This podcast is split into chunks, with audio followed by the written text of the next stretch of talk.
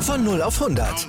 Aral feiert 100 Jahre mit über 100.000 Gewinnen. Zum Beispiel ein Jahr frei tanken. Jetzt ein Dankeschön, rubbellos zu jedem Einkauf. Alle Infos auf aral.de. Aral, alles super.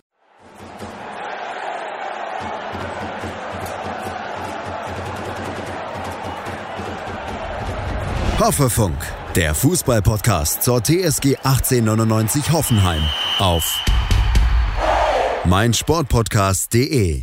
Herzlich willkommen zu Folge 12 von unserem Hoffefunk.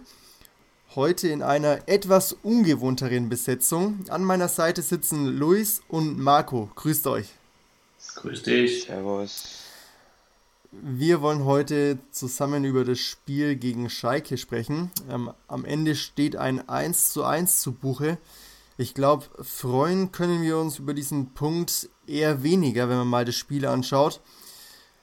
Ja, lasst uns das Ganze doch mal analysieren und in der ersten Halbzeit anfangen. Wobei so viele Chancen gab es da ja eigentlich gar nicht. Ähm, Baumi spricht von einem verdienten Unentschieden. Stimmt ihr ihm zu?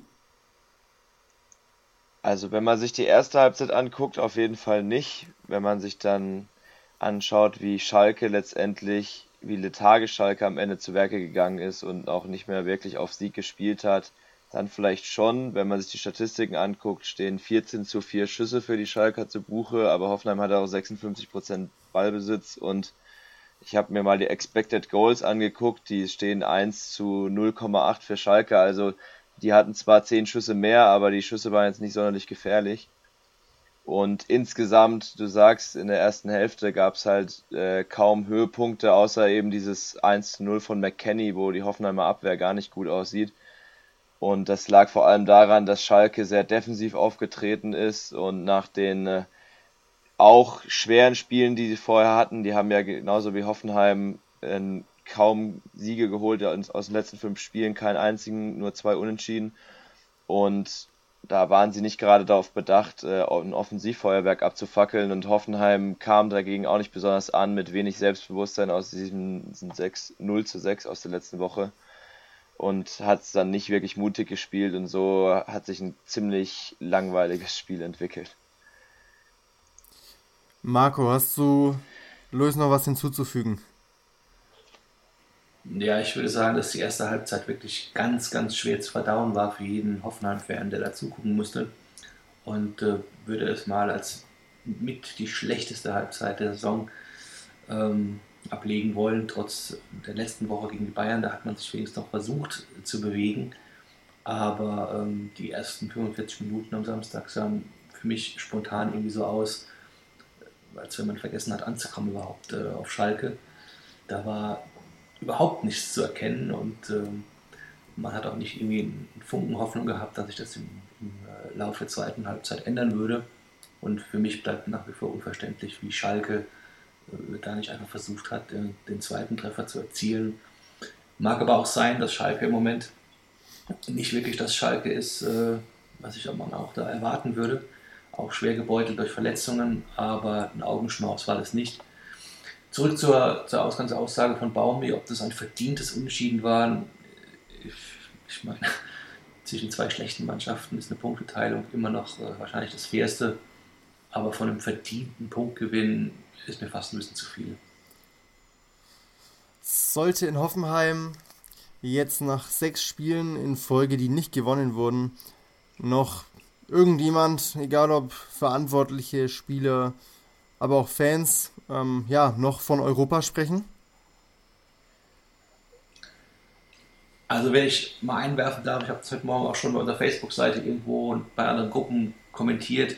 Ich glaube, und man mag mich das für verrückt erklären, dass wir bis zum letzten Spieltag immer noch um Platz 6 spielen werden.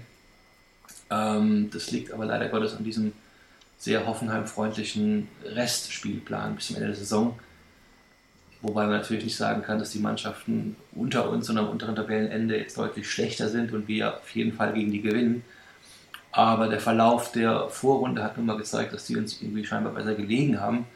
Und äh, bis auf die Spiele jetzt in Leipzig und am letzten Spieltag gegen Dortmund sind das vom Papier her alles mal Gegner, wo man sagen müsste, okay, ähm, da müssten Punkte eingesammelt werden. Und ähm, alles, was über Platz 6 ist, ist jetzt schon meiner Meinung nach zu weit weg. Aber Platz 6 bleibt absolut in Reichweite und von daher würde ich keinem jetzt auch verbieten wollen zu sagen, nimm das Wort Europa nicht mehr in den Mund. Das ist noch zu sehen. Zwei Punkte fehlen auf Platz 6. Luis, ähm, wie siehst du es? Haben wir noch eine Chance, in die Europa League zu kommen oder dis distanzierst du dich von dem ganzen Thema eher? Also ich muss da Marco eigentlich größtenteils zustimmen. Man hat eben durch diesen Spielplan, der Fluch und Segen zugleich ist, Fluch, weil man jetzt wieder so einen schwierigen Start in die Rückrunde hatte, wie auch schon in der Hinrunde. Segen, weil man jetzt fast keinen Gegner mehr aus den, von den Top-Mannschaften hat. Also man hat jetzt von den letzten zehn Gegnern, ich glaube, sieben aus den Platz 10 bis 18. Also das Einzige, was wirklich noch ein Hochkaliber ist, ist Leipzig. Und deswegen hat man jetzt eigentlich gute Chancen, noch da oben reinzustoßen. Was da vielleicht ein bisschen hinderlich ist, ist dieses äh, elend schlechte Torverhältnis von minus 8, was man sich letzte Woche selbst beschert hat durch dieses 0 zu 6 gegen Bayern ich finde es natürlich trotzdem, Hoffenheim spielt natürlich nicht wie ein Europa League-Aspirant. Das liegt eher daran, dass die anderen jetzt auch so schwächeln, vor allem Schalke jetzt auf Platz 6, die in der Hinrunde schon fast auf Champions League-Kurs waren, jetzt da völlig rausgefallen sind und da zwischen Gladbach und Schalke so ein Abstand von neun Punkten, so eine richtige Lücke klafft. Und ich denke, so von Platz 6 bis Platz 10, jetzt auch Köln, die haben noch ein Nachholspiel gegen Gladbach. Wenn sie das gewinnen, sind sie auch voll im Rennen und sind auch vor Hoffenheim können es noch sehr lange um, äh, um die europäischen Plätze geben und Platz 7 könnte ja auch vielleicht sogar noch für Europa reichen, je nachdem wer jetzt ins Pokalfinale kommt, wenn jetzt nicht gerade Saarbrücken den Pokal holt. Ja, du hast jetzt schon angesprochen, Hoffenheim ist nicht der Europa League Aspirant Nummer 1. Äh, rechnest du dir denn mit dem aktuellen Kader und Trainer, Trainerteam denn überhaupt Chancen aus, ähm, ja, erfolgreich in der Europa League bestehen zu können, sollte es für Platz 6 oder eventuell Platz 7 reichen? Ich finde, die TSG hat keinen schlechten Kader, aber man hat halt einen riesen Umbruch dieses Jahr und muss irgendwie die ganzen Spieler auch ähm, integrieren ins System und man sollte, also es wird langsam halt mal Zeit, dass man richtig Fortschritte sieht. Schreuder sagt immer wieder, er sieht Fortschritte zur Hinrunde und dann gibt es aber immer auch wieder diese Rückschläge, wie jetzt die letzten gut fünf Spiele. Und ähm, da müsste man dann halt in der Sommerpause sehen, was, ob, ob man den Kader so zusammen behält, ob jetzt dann hoffentlich auch mal so Leistungsträger fit bleiben. Vor allem Dabur, der war echt ein sehr guter Neuzugang, der jetzt bis Saisonende ausfällt. Adamian, der auch viel gezeigt hat, jetzt mit Syndesmosebandriss ausfällt. Also da wird sich zeigen müssen, aber ich finde, so riesig ist der Leistungsabfall jetzt nicht im Vergleich zu den vergangenen Jahren. Das, die große Schwierigkeit war eher, dass man quasi das halbe Team ausgetauscht hat. Ich habe jetzt letztens eine Statistik gesehen, Hoffenheim hat 14 Neuzugänge dieses Jahr eingesetzt und ist damit in der Liga auf Platz 1. Keiner hat so viele Neuzugänge eingesetzt dieses Jahr wie Hoffenheim und das sagt eigentlich schon sehr viel aus. Also ich glaube, dass wir ähm, mit dem Kader in Europa nichts verloren haben und das bezieht sich vor allen Dingen auf unsere ähm, Herren, die für die Verteidigung zuständig sind in, Im Angriff hat sich mir durchaus gefallen. Da war eigentlich vom ersten Spieltag an nie die komplette Mannschaft äh, an Bord. Also sowohl was kreative Köpfe im Mittelfeld bis hin zu den Sturmreihen, da konnte Schreuder eigentlich nie so auf das ganze ähm, Personal zugreifen, was da eigentlich sein soll. Aber hinten drin, ähm, ich glaube, es ist völlig egal, wer da gesund ist und äh, aufgestellt wird. Das reicht einfach nicht. Und ich will jetzt auch keinen Namen nennen oder irgendeinem Spieler zu nahe treten, aber ähm, da ist einfach, glaube ich, irgendwo bei einigen die Leistungsgrenze erreicht und äh, mit dem ist in Europa wahrscheinlich kein Blumentopf zu gewinnen und ich bin auch felsenfest davon überzeugt, dass für die neue Saison nach neuem Personal für die Verteidigung gesucht werden wird.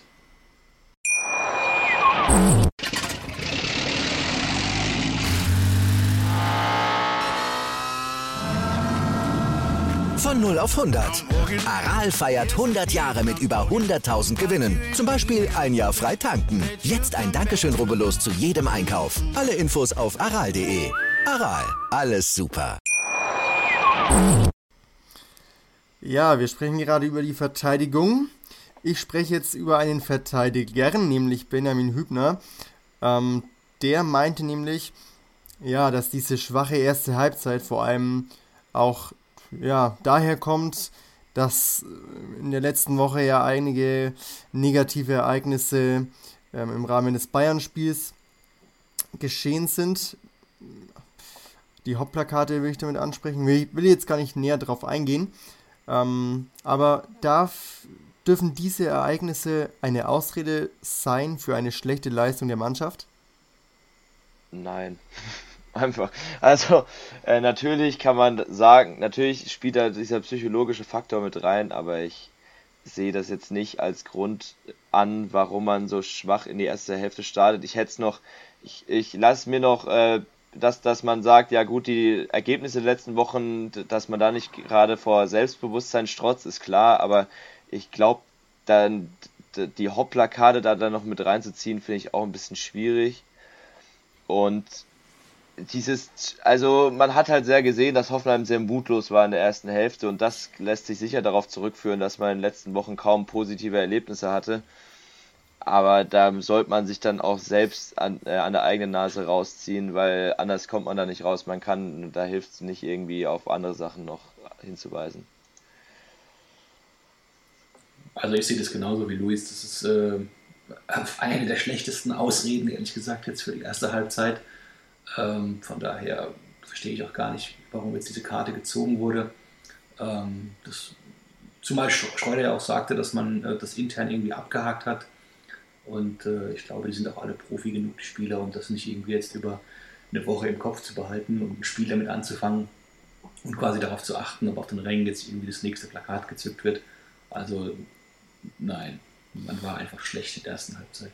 Okay, dann einigen wir uns auf eine blöde Ausrede statt einer plausiblen Erklärung. Ähm, indes nimmt die ja, Fankritik an Alfred Schreuder deutlich zu, was man in den sozialen Medien ja, ziemlich krass verfolgen kann im Moment. Was meint ihr? Wackelt der Coach auch intern? Ähm, gesteht, gesteht die TSG ihm nach diesem krassen Umbruch, den Luis ja gerade auch erwähnt hat, dieses eine Übergangsjahr ein? Oder sind wir TSG-Fans einfach aufgrund der letzten Jahre zu verwöhnt? Also ich denke, ja. Ich denke, intern wird keiner großartig an einen Trainerauswurf denken und das merkt man ja auch immer wieder an den Aussagen von Alex Rosen, der ja auch zur Winterpause gesagt hat, äh, dass Schreuder eine sehr gute Arbeit leistet und ich glaube, er hatte auch noch mal ein bisschen Kredit durch diesen Umbruch im Sommer, weil auch Rosen und Schreuder schon beide gesagt haben, dass der eben deutlich größer ausgefallen ist, als man das erwartet hat. Also zum Beispiel der Joel Linton-Abgang, der war jetzt, glaube ich, nicht mit in der Planung drin, dass man dann auch noch Amiri abgeben muss und dann äh, vor, kurz vor Schluss noch Grifo und Bittenkurt um die Ecke kommen und sagen, sie haben, wollen jetzt auch weg. Ähm, war jetzt nicht so von vornherein zu erwarten. Und dass die Fans dann äh, da eine andere Sicht haben, ist natürlich auch klar, vor allem nach den vergangenen Jahren, aber ich denke, intern wird der da nicht zur Debatte stehen.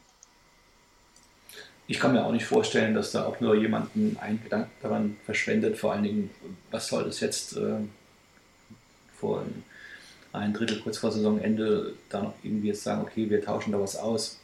Also man hat definitiv mit dem Abstieg nichts zu tun, man hat definitiv mit den Champions League Plätzen nichts zu tun man weiß schon, wo man am Ende irgendwo ungefähr landen wird. Man kennt die Umstände, man weiß, ähm, Integration neuer Spieler ist schwierig, Verarbeitung von Spielerabgängen noch schwieriger, Einbringen ähm, von neuen Spielsystemen. Und ja, ich glaube, Alfred Schreuder hat mehr als ein Spielsystem irgendwie im Kopf. Äh, aber du kannst halt auch nur das spielen mit dem Personal, was da ist und äh, mit, sicher auch mit einer kleinen Wunschliste Alexander Rosen zum Saisonübergang aufschlagen und sagen, wir bräuchten da oder da noch den einen Spieler, um wirklich das umzusetzen können, was er, was er im Kopf hat. Aber ähm, ich finde ehrlich gesagt auch diese ständigen Rufe der Fans mit äh, Schreuder raus, Spieltag für Spieltag nur weil es nicht mehr jetzt der 100% attraktive Fußball ist, den wir aus der Nagelsmann-Zeit gewohnt sind, ähm, eigentlich völlig daneben, weil ähm, A hatte Julian ganz anderes Personal, B waren die Umstände, man war ständig oben drin, da ist die Motivation auch eine andere, äh, völlig anders und wie gesagt, nach, spätestens nach der Hinrunde ähm, sollte sich jeder Hoffenheim-Fan damit anfreunden, dass wir dieses Jahr eine durchwachsene äh, Saison spielen werden mit äh, eher, sage ich mal, rationalem Fußball, der nicht mehr so auf Spektakel ausgelegt ist, sondern auf Punktgewinn. Und von daher macht es Schreier ganz gut. So, ein bisschen off-topic kurz. Ähm, Luis, du hast gerade Leo Bittenkurt erwähnt. Was meint ihr? Kommt der nochmal zurück nach Hoffenheim? Oh. Der war ja bei seinem Wechsel, ist ja nur eine Laie, hat er ja ein bisschen, ich sag mal, ein bisschen groß rumgetönt, dass Hoffenheim ja nicht gerade sein Lieblingsverein war und froh ist, jetzt wieder zu einem Traditionsverein zu wechseln. Ja, ähm, fällt das Ganze nochmal negativ auf ihn zurück, diese Aussagen? Ja, das kennen wir ja schon quasi alle aus der Akte Zuber, wie nachtragend da der Hoffenheim-Fan ist und vor allen Dingen würde ich das dann gerne dem Leo und äh, uns auch ersparen, ähm, dass nach seiner Rückkehr dann wieder das Wochenlang bei jedem Namensaufruf oder jeder Einwechslung dieses Gezetere losgeht. Von daher möge er doch in Bremen glücklich werden. Dann drücken wir, drücken wir den Bremern die Daumen, dass sie in der Liga bleiben. Danach sieht es ja nicht ganz aus im Moment. Luis, wie ist deine Meinung? Ja, ich wollte auch genau, was du gesagt, gesagt hast. Da, dafür muss Bremen halt in der Liga bleiben, aber ich weiß auch nicht, ob er bleibt, wenn Bremen nicht in der Liga bleibt. Äh, das gleiche bei Vogt ist es ja nochmal so, dass es ja egal, ob sie, ob sie die Klasse halten oder nicht, der wird offiziell erstmal zurückkommen, aber ob der dann bleibt, ist dann wieder die andere Frage. Also da wird es im Sommer wieder einige Geschichten geben, weil, wo sie, um die sich Alexander Rosen kümmern muss. Jetzt haben wir ja gerade über unsere Verteidigung gesprochen, dass wir da nochmal was tun müssen. Wäre Vogt vielleicht sogar einer, der, wenn er zurückkommt, uns da wieder weiterhelfen könnte? ich finde Rose, äh, ich finde Vogt ähm, ist, ist, ich habe ich hab halt sehr viel von ihm, aber ich finde jetzt nicht, dass er derjenige ist, der so eine Abwehr stabilisieren kann. Er ist mehr so jemand, der einen sehr guten Spielaufbau hat, was er auch unter Nagelsmann äh, vor allem gezeigt hat, da als quasi Quarterback immer diese Diagonalbälle auf links raus auf Schulz, rechts raus auf Kader Jabek und das ist auch so ein Element, was jetzt vielleicht der TSG ab und zu mal fehlt jetzt seit auch vor allem dadurch, dass er im Winter gegangen ist, aber ich glaube jetzt nicht, dass er derjenige ist, der so eine Abwehr wirklich komplett stabilisiert.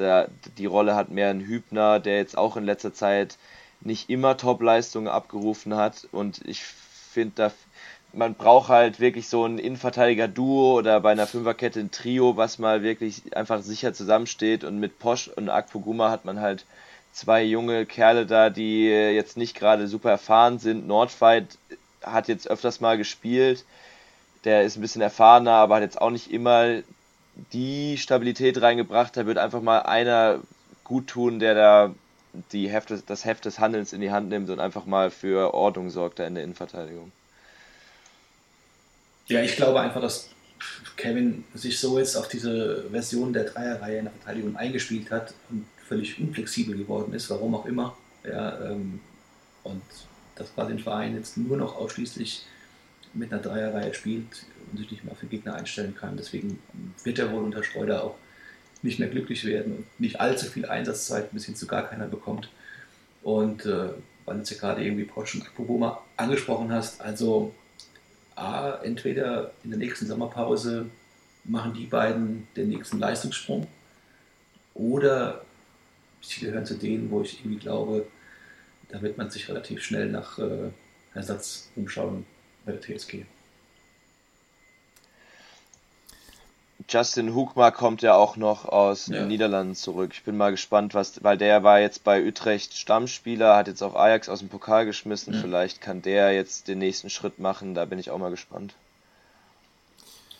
Porsche ist ja noch ein Ticken jünger als Akpoguma. Ich sehe bei ihm doch noch ein bisschen mehr Entwicklungspotenzial, aber Akpoguma ähm, ja, Rosen oder Schreuder war es, glaube ich, der auch meinte, dass Akpoguma jetzt inzwischen ein ja, gestandener Bundesliga-Verteidiger mhm. sei, aber trotzdem ruft er irgendwie ja, häufig nicht konstante Leistungen ab, meiner Meinung nach. Will ihm da auch nicht zu nahe treten. Aber bei Posch sehe ich auf jeden Fall noch deutliches Entwicklungspotenzial. Ist jetzt ja auch noch nicht so lang ähm, Profi. Ich glaube, ein, zwei Saisons, oder? Seit letzter Saison hat er eine Rolle gespielt in unserem Kader. Genau, daher sehe ich hier bei ihm schon eine Zukunft auf jeden Fall bei der TSG. Und Hogma ist halt auch so ein Faktor, der hat ja noch nie in der Bundesliga wirklich Fuß fassen können bei uns, ist auch noch sehr jung. Da wird sich auch jetzt nächste Saison rausstellen, ob er bei uns bleibt, Fuß fassen kann oder eben nicht. Habt ihr jetzt in euren Planungen Ermin komplett außen vor gelassen? Spielt nicht mehr für TSG?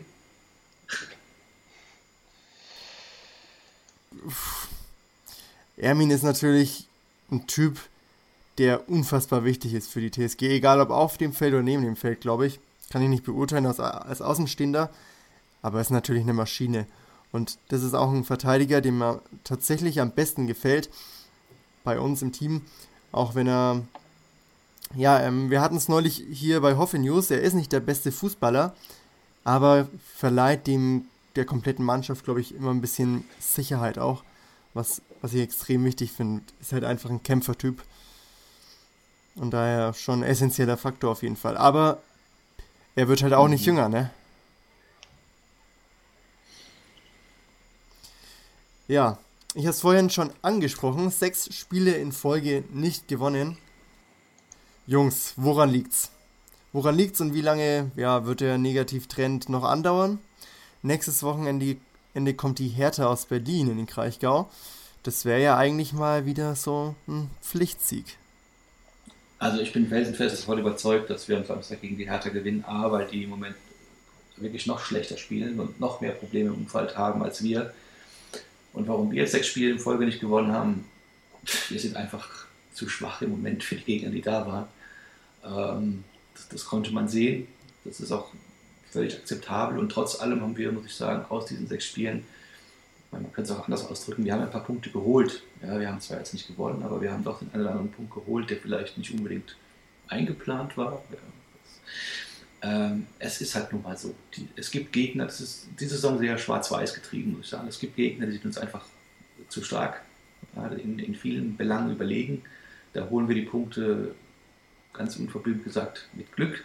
Ja, also das, das hat uns diese Saison quasi auch gerettet, dass wir Punkte eingefahren haben gegen Gegner, die vom Papier her deutlich stärker waren und die es einfach nicht geschafft haben, ähm, Spiele zu entscheiden, bevor wir zurückgeschlagen haben. Ich denke jetzt an klar in Bayern gegen Dortmund. Das sind alles Punkte, die nicht unbedingt jetzt deswegen bei uns sind, weil wir super Spiele gemacht haben. Ähm, aber wie gesagt, der Spielplan ist dieses Jahr unser Freund und ähm, die nächsten Wochen wird man sehr, sehr häufig, denke ich mal, wieder von erfolgreichen TSG-Spielern sprechen können, die ausreichend Punkte bringen, um uns bis zum letzten Spieltag, wie gesagt, von Platz 6 träumen zu lassen. Ja, ich glaube, das war doch ein perfektes Schlusswort. Wir können uns also alle freuen auf viele, viele ja, Siege in der nächsten Zeit. Und ja, würde mich dann an dieser Stelle von euch verabschieden. Luis, hast du noch was zu sagen vielleicht davor? Also ich kann der Marco fast un, äh, ohne Einwand zu, äh, zustimmen. Jetzt ist, muss man halt mal gucken, wie es läuft gegen diese schwächeren Gegner, die dann einem auch öfter den Ball überlassen, ob die TSG dann mit Ball mehr Ideen hat, ob man sich da wieder in so einen Rausch spielen kann. Das wäre natürlich schön. Und wenn nicht, dann wird es halt hinten äh, gibt es dann auch nicht mehr so viel Platz, um noch weiter abzurutschen. Deswegen entweder Europa oder Niemandsland. Wir werden es sehen.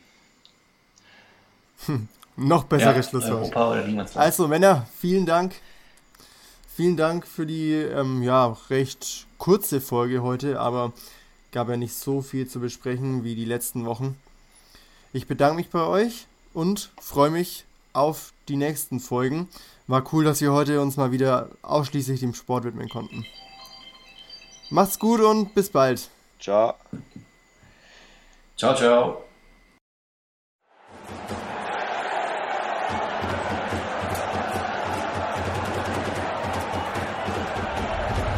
Hoffefunk Der Fußball-Podcast zur TSG 1899 Hoffenheim auf meinsportpodcast.de.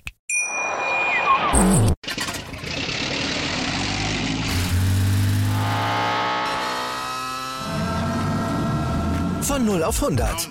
Aral feiert 100 Jahre mit über 100.000 Gewinnen. Zum Beispiel ein Jahr frei tanken. Jetzt ein Dankeschön, rubbellos zu jedem Einkauf. Alle Infos auf aral.de. Aral, alles super.